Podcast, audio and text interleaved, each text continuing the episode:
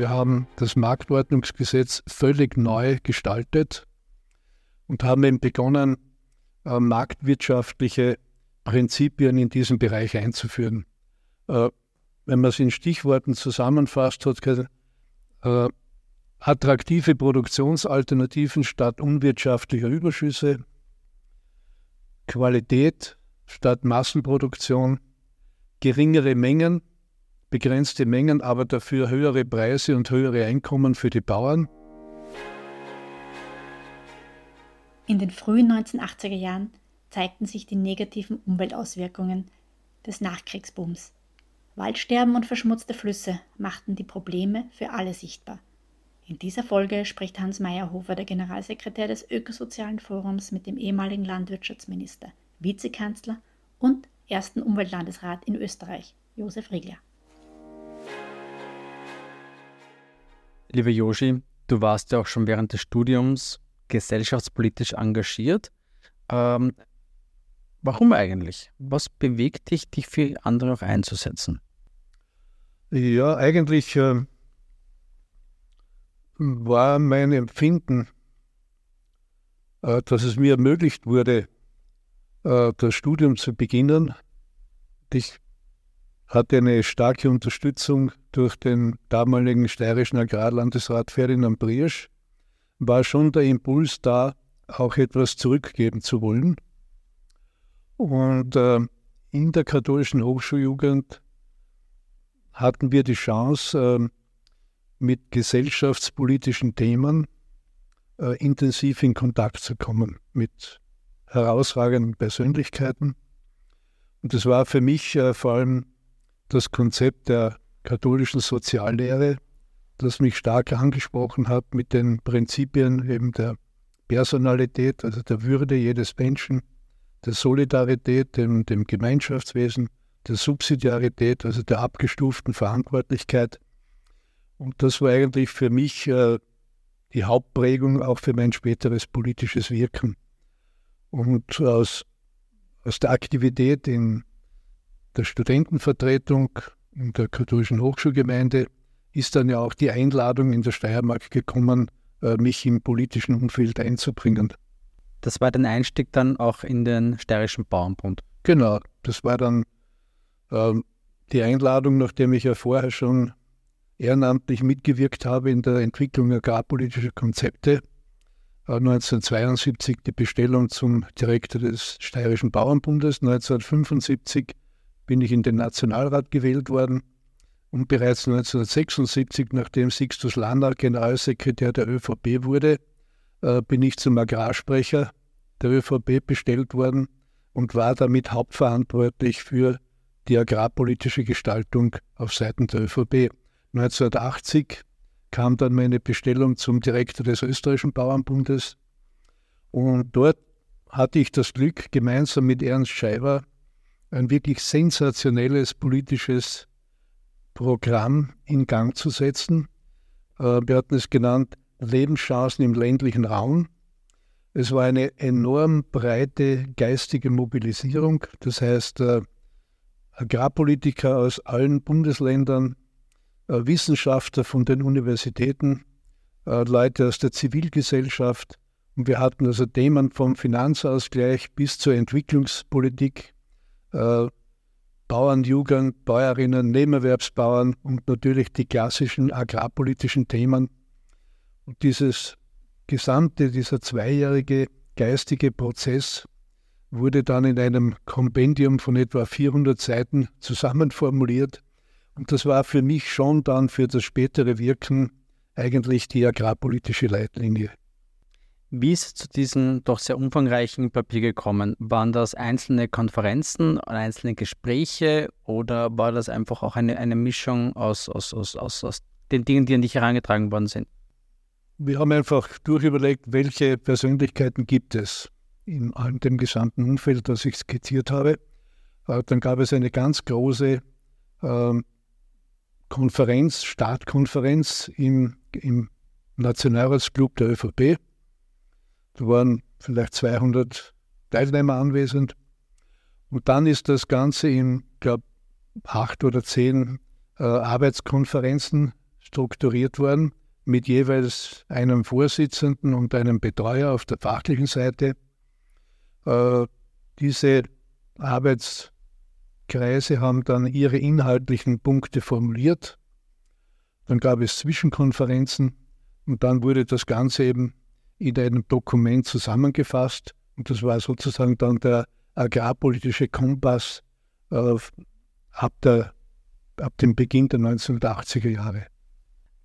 Das hat sich aber nicht alleine auf Agrarpolitik beschränkt, sondern ähm, Agrarpolitik ist ja für dich, wenn ich richtig verstanden habe, auch immer etwas Größeres gewesen, also auch Politik für den ländlichen Raum. Genau, wir hatten da wieder bei Sixtus Lanner angeknüpft. Der hatte 1972 äh, das Programm gestartet, Bauernpolitik ist Arbeit für den ländlichen Raum.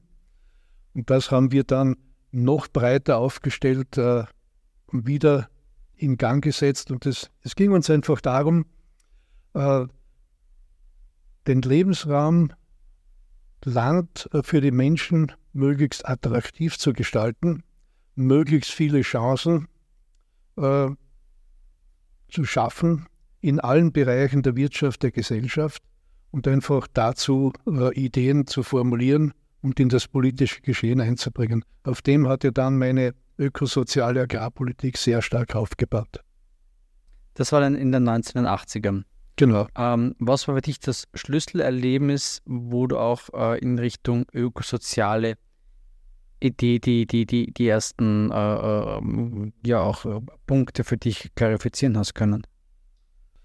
Ich bin 1900, Ende 1983 äh, in die steiermärkische Landesregierung berufen worden äh, zuerst in die Referate äh, Land- und Forstwirtschaft und Wohnbauförderung. Und 1900, Beginn 1985 äh, bekam ich dazu noch alle Umweltagenten. Ich war in Österreich der erste Umweltlandesrat, den es gegeben hat. Das heißt, wir haben ja damals gerade in der Steiermark eine enorme Konfrontation äh, zwischen Wirtschaft und der beginnenden Ökologiebewegung gehabt. Kannst du uns das vielleicht etwas genau umreißen? Äh, was waren hier die Bruchlinien? Äh, wir hatten eine sehr starke Papier- und Zelluloseindustrie mit extremer Belastung äh, der Fließgewässer aus den mehr oder weniger ungefilterten Abwässern dieser Industrie. Wir hatten eine starke Eisen- und Stahlindustrie mit enorm negativen Auswirkungen auf die umliegenden Wälder. Wir hatten kalorische Kraftwerke, mit äh, beginnendem Waldsterben. Wir hatten äh, Schlachtbetriebe in der Oststeiermark, Lederfabriken, die ebenfalls extrem umweltbelastend waren. Und das hat sich einfach zugespitzt. Und eine, ich war erst 14 Tage im, im Jänner 85 Umweltlandesrat, als in Graz Alarm geschlagen wurde, äh, weil die Mur in einem unhaltbaren Zustand äh, sich präsentiert hat. Es war einfach sichtbar mit, mit Schaumkronen. Äh, die Öffentlichkeit war aufgewühlt.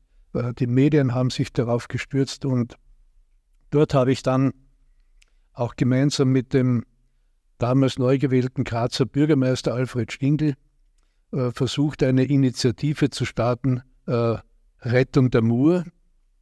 Es gab dann einen großen Murgipfel mit Einbeziehung des Bautenministers, des Landeshauptmannes, der wichtigsten Industriemanager. Und äh, dann erinnere ich mich an, ein, an eine Verhandlung mit dem Generaldirektor der Papierfabrik Gradkorn, heute Sappi. Damals äh, haben meine Beamten dem Generaldirektor vorgeworfen, dass er keinen Bescheid einhält und daraufhin sagte der Generaldirektor ganz erbost, was wollen Sie mit Ihren Bescheiden? Ich zahle lieber die Strafen als die hohen Investitionen, äh, um diese Bescheide erfüllen zu können. Das war für mich eigentlich dann der Auslöser zu überlegen, dass wir Wege finden müssen, dass sich Umweltschutz auch wirtschaftlich rechnen muss. Ähm, das war für mich dann auch das Maßgebäck äh, für meine Bestellung als Landwirtschaftsminister im Jänner 1987. Äh, es war eine total verfahrene Situation in der österreichischen Agrarpolitik und ich habe gewusst, ich muss völlig neu beginnen. Und aus diesen Komponenten Lebenschancen im ländlichen Raum, Agrarlandesrat, Umweltlandesrat, ist dann mein Konzept entstanden, Wir müssen wirtschaftlich leistungsfähiger werden. Wir müssen ökologisch verantwortungsvoll handeln. Und ich will eine sozial orientierte bäuerliche Landwirtschaft. Wie ist diese Idee angekommen? Wie ist das aufgeschlagen jetzt? Das Umweltbewusstsein wird vielleicht noch gar nicht angekommen äh, gewesen sein zu diesem Zeitpunkt? Stimmt. Also Umweltbewusstsein war überhaupt kein Thema in weiten Bereichen der Land- und Forstwirtschaft, der Industrie etc.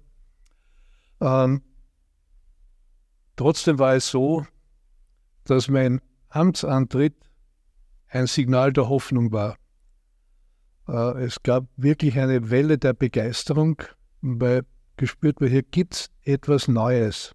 Hier gibt es ein attraktives Ziel und das hat eigentlich sowohl in der Agrarpolitik als auch bei den Lehrern und Beratungskräften, aber auch in breiten Kreisen der, ba der Bauernschaft äh, wirklich begeisterte Zustimmung ausgelöst. Ich muss auch dazu sagen, dass ich für, für mein Reformkonzept auch in Bundeskanzler Wranitzky und Finanzminister Latzina äh, Partner hatte, die mich unterstützt haben. Das hat sich schon bei den Regierungsverhandlungen gezeigt, die waren ja äußerst schwierig. Und ich habe gewusst, ich muss äh, einen völlig neuen Boden legen. Ich habe verlangt, dass wir das Agrarbudget völlig neu konzipieren und dass wir eben schon da, die Ziele für das Reformprojekt äh, in den Regierungsverhandlungen festschreiben. 1988 hatte ich dann, das war die, die große Herausforderung, die Chance, dieses wirkliche Reformwerk in die Praxis umzusetzen.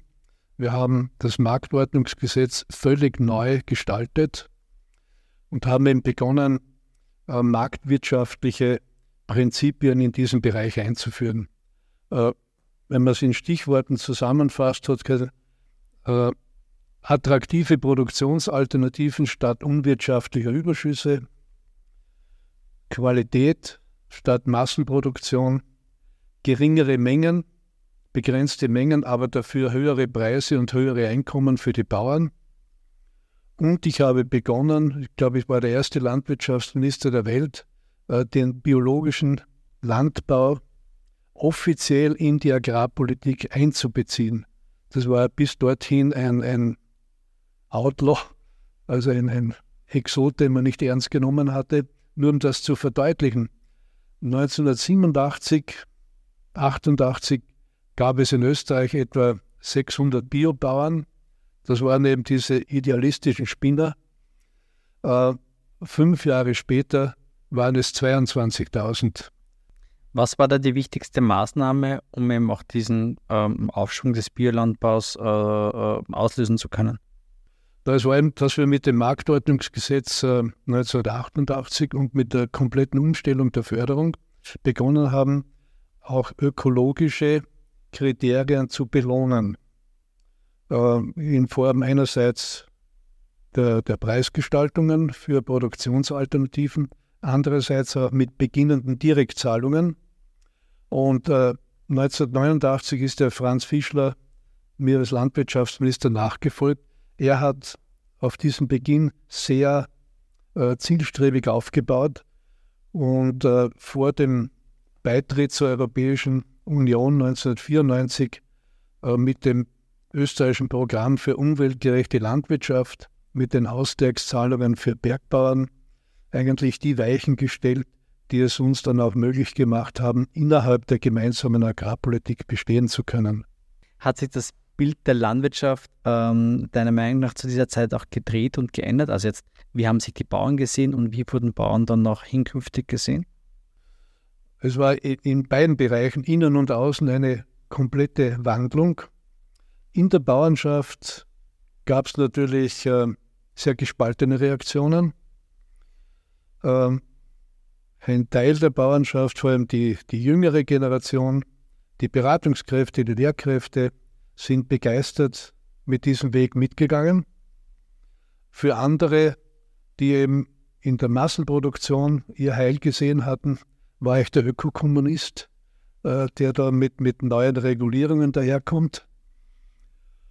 Äh, trotzdem hat sich eben dann äh, dieser Weg durchgesetzt. Es war zum Beispiel eine der Maßnahmen 1988 ein freiwilliger Lieferverzicht bei Milch. Das heißt, Äh, die Bauern hatten die Möglichkeit, von ihrer Richtmenge, die ja pro Hof festgesetzt war, äh, fünf oder zehn Prozent weniger anzuliefern, bekommen, bekamen dafür einen entsprechend höheren Produzentenpreis. Oder eben bei Getreide statt bestimmter Getreidemengen Raps oder Sonnenblumen oder damals auch schon beginnend äh, Sojabohnen anzubauen. In der Tierhaltung Mutterkuhhaltung als Alternative zur reinen Milchproduktion. Das hat schon viel Zustimmung äh, ausgelöst. Und in der nicht landwirtschaftlichen Öffentlichkeit äh, ist dieser Weg äußerst positiv aufgenommen worden. Es war geradezu sensationell 1988. Äh, wir haben den Produzentenpreis für Milch erhöht und den Konsumentenpreis gleichzeitig senken können, weil diese Reform so gewirkt hat. Äh, dieses Konzept hat auch sehr viel Aufmerksamkeit ausgelöst in Österreich, außerhalb der Landwirtschaft, aber auch in Europa. Ich wurde eingeladen nach Schweden, in die Schweiz, nach Deutschland, nach Frankreich, nach Italien, um einfach über, über diesen neuen Weg der Agrarpolitik zu berichten. In Österreich hat es dann auch äh, in Richtung der gesamten gesellschaftspolitischen Orientierung äh, Resonanz gefunden.